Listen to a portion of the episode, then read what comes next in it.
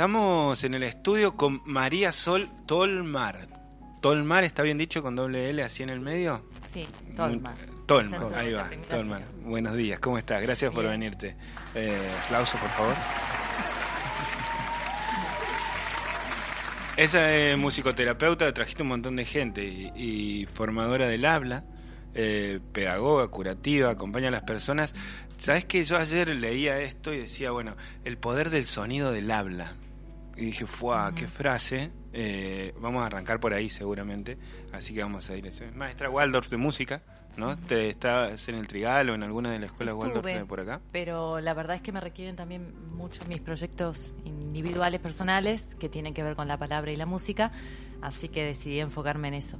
Pero siempre sentí eso que decís vos, que viniendo de la música, la palabra siempre la sentí en su dimensión sonora y, no entendía del todo por qué la gente lo tenía que separar cuando en realidad las dos cosas me parecían sumamente poderosas y parte de la misma fuerza. Mm. Así que, gracias ahí por el ajuste. Eh, así que sí, va a ser mi trabajo en, esas dos eh, vertientes de la misma fuerza. Bueno, la mirada es bien antroposófica, ¿no? De la pedagogía musical, la enseñanza del arte, de la palabra, al servicio del desarrollo saludable de los niños. Eh, comparte, bueno, el, cuento, la poesía, la música. Eh, cuestión de que hay un proyecto que es María Sol Tolmar. Entonces, por un lado, quería como charlar de qué implica el proyecto María Sol Tolmar. en realidad es eh, las dos corrientes, evocar, que es el trabajo con arte de la palabra, el espacio evocar, y música de las esferas es la parte más musical. Más musical. Claro, tanto de la pedagogía, de lo artístico y de la terapia. Y evocar concentra todo el trabajo directamente con, la palabra o con lo que se conoce como el arte de la palabra de Rudolf Steiner, que son eh, hay ejercicios para mejorar tanto la dicción a nivel teatral, a nivel docente, cuando vos contás cuentos o cómo utilizar la palabra y eh, también tiene una pata terapéutica, así que es muy conocida como, como una fonoaudiología tradicional, así alternativa sería. Eh, entonces, eh, trato de abarcar ahí las tres. Tengo pacientes como tengo alumnos y doy cursos también, pero tuve que organizar la propuesta en estas dos vertientes. Eh, arranquemos entonces por ahí, el poder del sonido del habla. Digo, teníamos, hay ahí en, en cuando vos escribís o resonamos en esa frase, eh, yo pienso que estoy mucho más vinculado a la palabra desde, el, desde lo que del significante, digo, hay, hay, hay un, eh, y vos hablas del sonido, del, habla. Sí. Eh, quizás está vinculado a, lo que significa lo que se dice o, a cómo suena. Las dos cosas. Lo que pasa que nuestra forma actual de vincularnos con la palabra, la palabra está al servicio del intelecto. Entonces se ha cometido una suerte de división de algo que antes estaba unido. Antes las palabras te decían su sonido. O sea, nos dice Steiner en su que era un clarividente de alto nivel, nos dice las palabras o las cosas te decían sus propios nombres, los nombres eternos de las cosas, en los tiempos anteriores que había una panlengua y que el ser humano todavía, así como hablamos de a veces de clarividencia, hay que hablar de clariaudiencia. Antes podíamos escuchar los nombres eternos de las cosas, porque las cosas te dicen su nombre.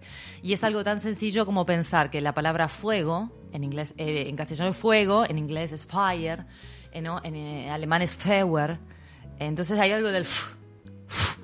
Es un arquetipo, decimos nosotros, sonoro, que tiene que ver con el nacimiento del mismo fuego, porque todo lo que es generado en la tierra se generó a partir de la palabra creadora divina.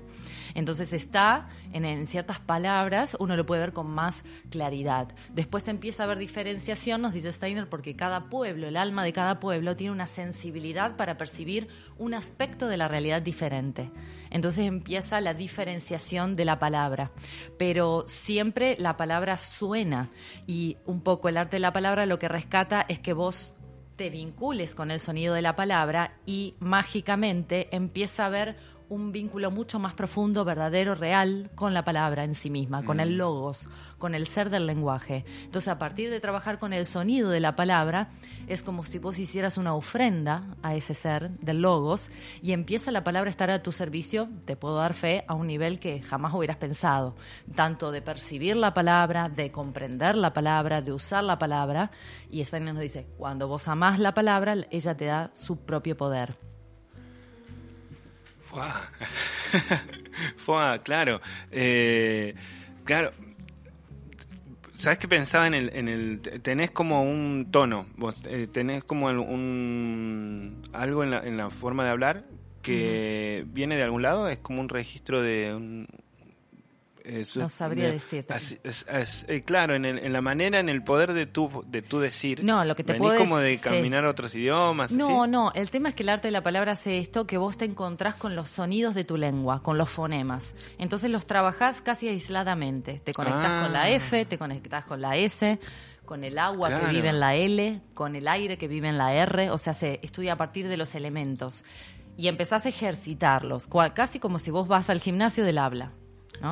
Lo ejercitas y entonces empieza a traerte su poder. la consonante te trae, por ejemplo, mucha claridad mental. Y eso queda visible cuando falta la claridad mental. Por ejemplo, cuando hablamos, ¿viste cómo habla Macri? No articula nada. Ahí te está denotando que es una persona que no tiene claridad mental. No, le falta porque cuando vos pronunciás, para poder, eh, eh, digamos, a nivel de sería de de motricidad fina dentro de tu boca, para poder pronunciar correctamente, tu cerebro hace muchísimas conexiones neuronales para que eso salga de manera tan impecable en un espacio tan chiquito. Entonces eso hace que tu mente brille. En tanto vos hablas mejor, vas a sobre todo en el aspecto consonántico, vas a pensar mejor. Y la vocal, en cambio, es la que se conecta más con lo musical y se conecta más con las emociones. A partir de escuchar las vocales de las personas, yo me doy cuenta qué emociones están bien y cuáles están un poquito mal. Entonces, para trabajar lo emocional, vamos a las vocales. Pero hoy por hoy hay grandes déficits de esto. Gente que se vincula con la palabra desde lo abstracto, pero no. Yo conozco muchos escritores y poetas que después a la hora de leer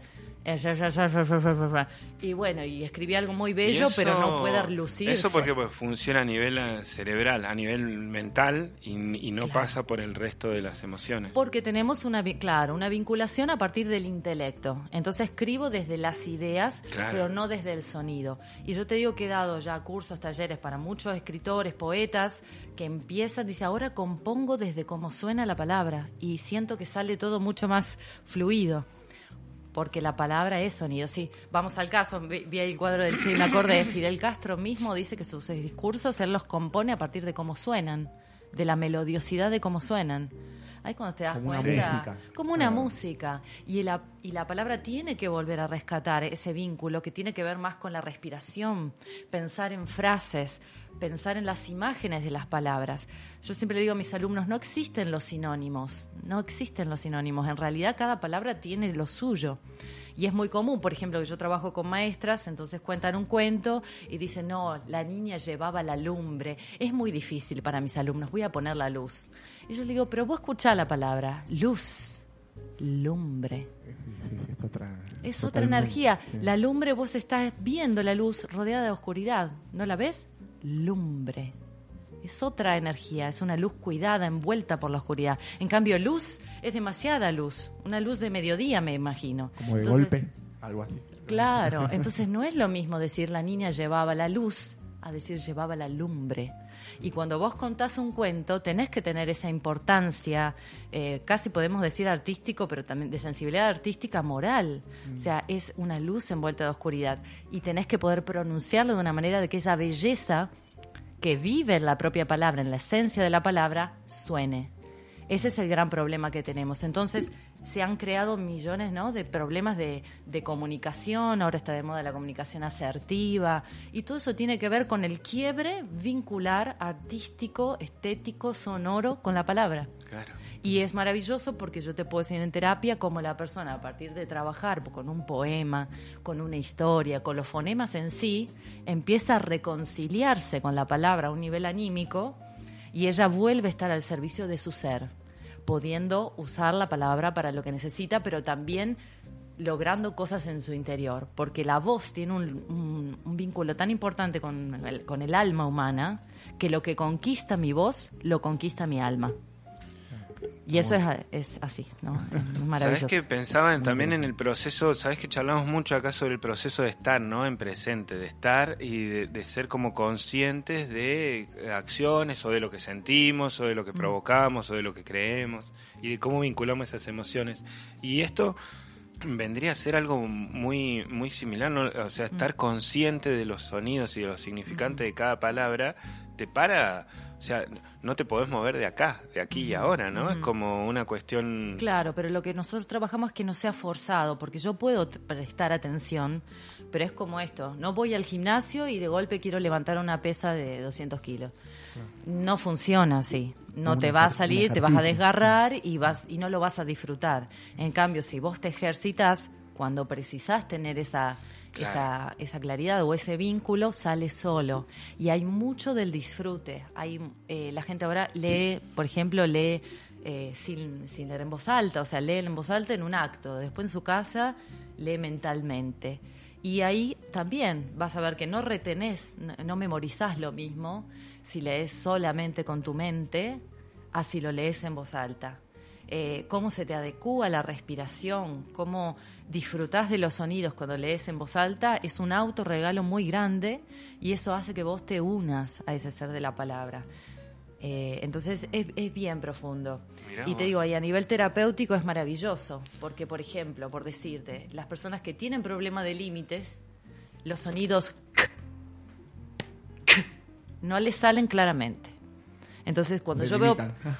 Algo así. en realidad no tienen esa fuerza de corte, no de cortar. Entonces, cuando vos escuchás que una K está li- livianita, esa persona le cuesta poner límites. Entonces, cuando viene una madre y no puede poner límites, yo le hago trabajar la K. Cuando las S son así muy allá, la S tiene mucho que ver, el arquetipo de la S latinoamericana, sobre todo que es bien filosa, tiene que ver con la claridad mental también, con la, más sería con la lucidez o con la, fíjate la palabra sagacidad, Justo ¿no? hablábamos de Evo, que lo, ah, tienen una cuestión con la S así, ¿no? Que hablan, shh, hablan con, la- con la S Bueno, hay larga. diferentes arquetipos de S. O sea, dentro del arquetipo de la S, diferentes variantes. Tenés la S brasilera, zzz, ahí medio vibrada. Mm. Tenés la S española, que es medio allí, muy tierra. Y nuestra S es súper filosa. Y eso muestra la, la, digamos, la filosidad, de- sería el filo, de tu mente. Y también de tu energía sexual. Así que cuando la S está flojita, yo... ¿Y qué? Pará, pará, Me porque eso preocupo. es- La S flojita. Ahora cada palabra cuenta. Sí, Te vas a como sentir uno- Porque juzgado. aparte es Es como, claro, efecto, me es- siento juzgada ahora. En el caso cada mío, cosa que yo hablo estoy diciendo. Bueno, esa que te- sí, se Una trabaja máquina, y se pule también, porque es otra energía Claro. la de la Z. Y genera en el flujo sanguíneo una gran actividad, Sí. pero hace que mi propio ser se me escape muchas veces, el ceceo. Ah. Así que el ceceo se trabaja con los alumnos, con los pacientes, porque es algo que deberías poder controlar y manejar la Z cuando tenés ganas, no que se te escape, ¿no? Hay un adelanto de la lengua por sobre los dientes. Ahora profundizamos un poquito en qué pasa con la S y la C cuando ocupan el mismo lugar, cuando lo representan lo mismo, por ejemplo. No sé, Mm. Sí, necesario no- sí, en nuestra variante, digamos, de Argentina, nosotros no hacemos la diferenciación. Lo que nosotros vemos es que el arquetipo es diferente y podemos trabajarlo con una, una suavidad mayor en la C. Por ejemplo, cuando decís celeste, celestial, no es celeste, celestial, es realmente es más suave. Claro. Y eh, bueno, hablando con compañeros que lo enseñan a niños, apoyan mucho eso, ¿no? Como esta cualidad de la, una S más liviana, más celestial, más, más etérea. Eh, porque nuestra S eh, latinoamericana es bien, bien filosa. Claro. Y tiene que estar, ¿no? Yo vengo de la ciudad de Rosario, imagínate que nos aspiramos las S. tuve que hacer, un- nos vamos, decimos nosotros, nos Ah. vamos. Eh, tuve que hacer un trabajo enorme. Y, me, y lo que sentí que me cambió al conquistar la S fue esto, poder tener una, una mayor estado de lucidez. Eh, es maravilloso. Es- Ahí es donde ves que te regalan cosas el sonido. Estamos conversando con María Sol Tolmar, Tolmar, ahí va, eh, acerca de, de nada, esto, del poder del sonido del habla. Pero ahora no, no, ¿cómo llegás ahí? Ahora quiero charlar un poquito de vos. Eh, ¿Cómo empezás por la musicoterapia? ¿Cómo llegás Sí, acá? sí. ¿Cómo llegás a...? Pues no es común el, est- este, este formato, o por lo menos no es común, es la primera vez que a mí me pasa de cruzar con alguien que analiza desde ese lugar, ¿no? Mm. La, la- y, desde, y parado desde la musicoterapia.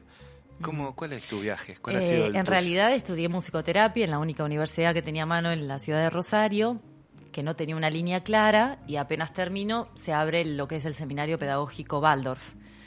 Ahí empiezo a ver que la antroposofía es esta filosofía que tiene realmente un- un- una cosmovisión tan amplia que... Llegás a Waldorf es- claro, en llego a la Waldorf. universidad, por un Sí, seminario. No, en realidad empecé yo a estudiarlo, dije para el día que sea mamá, quiero tener otras herramientas pedagógicas, ¿no? No reproducir lo que hemos sufrido.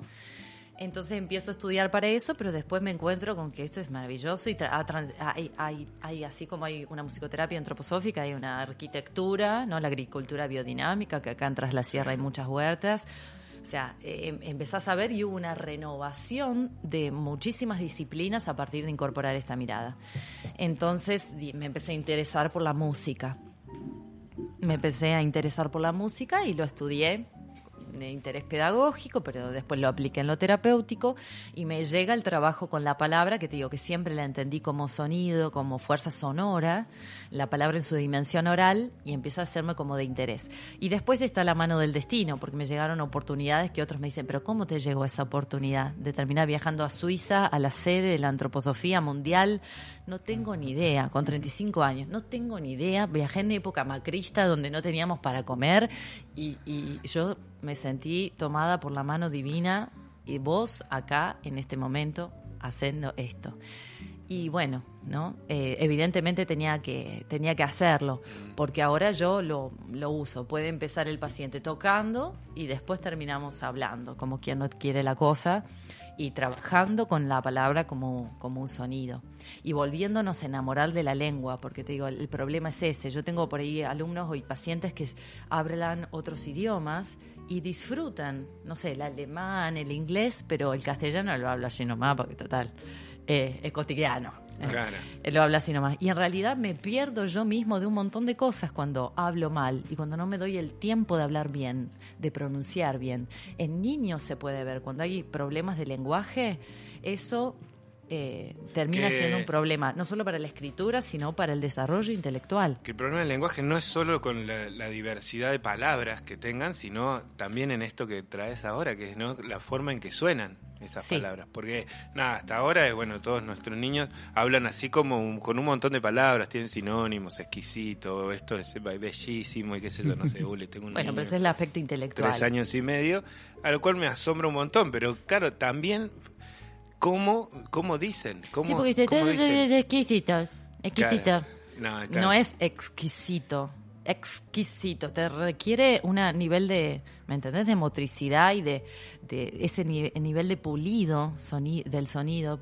eh, No, requiere, y eso requiere otra- equilibra todo el resto, ¿no? Sí, o por lo menos. Sí, sí, sí. Y se nota mucho porque después el desarrollo intelectual es precario. O sea, cuando un niño no habla bien, no va a pensar bien. Les está perdiendo del despliegue de sus potencialidades mentales por no, tener una clara articulación. Y esto lo dijo Rudolf Steiner en, en el siglo XIX, ¿entendés? Que está diciendo, eh, eh, tiene un niño hasta los siete años te tenés que preocupar que hable bien y que pronuncie todos los fonemas, de su, de su lengua, obviamente. Steiner es sumamente popular en Tras la Sierra. Es Ah, como sí, es tirás que es el valle una, antroposófico. Una piedra y alguien te, te contesta allá. eh, eh, esto Steiner decía de tirar piedras tal cosa. Me encanta Ah, el valle, me encanta por eso. Pisás una baldosa y sale un baldociano. sí, ¿no? Eh, ¿Cuánto hace que andas por acá, por Tres Tras la. Sierra? Y vine por eso igual, vine por... ¿Hay ahí esa mirada vos que tenés hace poco Sí, que estás sí. viniendo de que vas de Wa- Waldorfiano?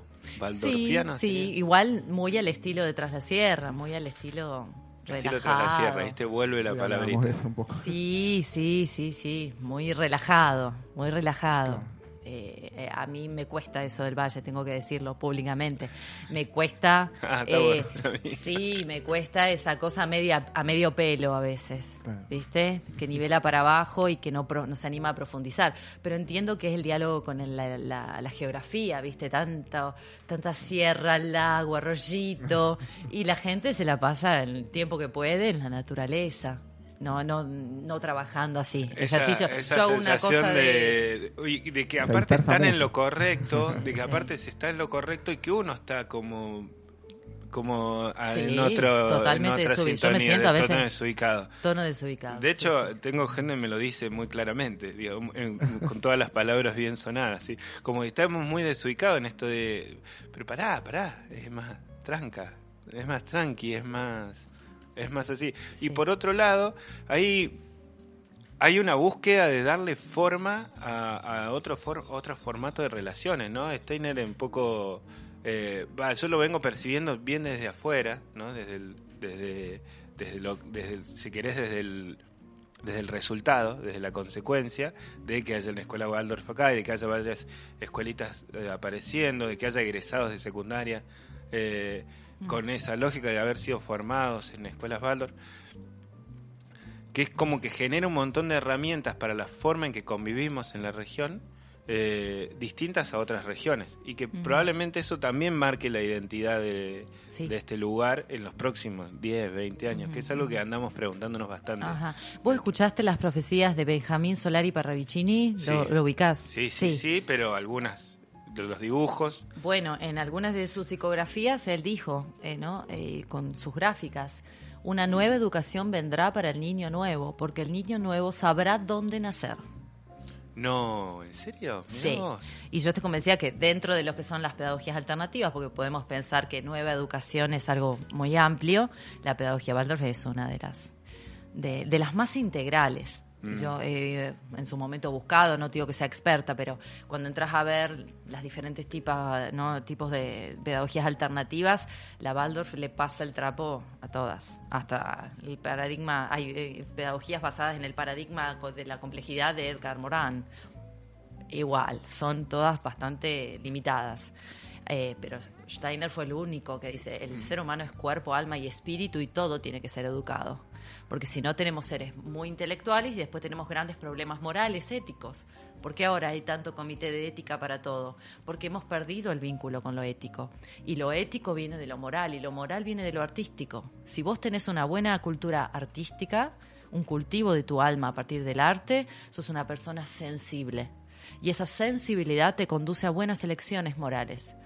Y cuando tenés un buen sentido moral, tenés buenas decisiones éticas. Por eso, como vos hablas de Evo Morales, estamos hablando de las personas que han tenido un contacto fuerte con la naturaleza, un contacto eh, genuino con todo lo de su entorno, tienen una sensibilidad distinta. Y cuando le llegan los lugares de poder, puede apelar a esa sensibilidad.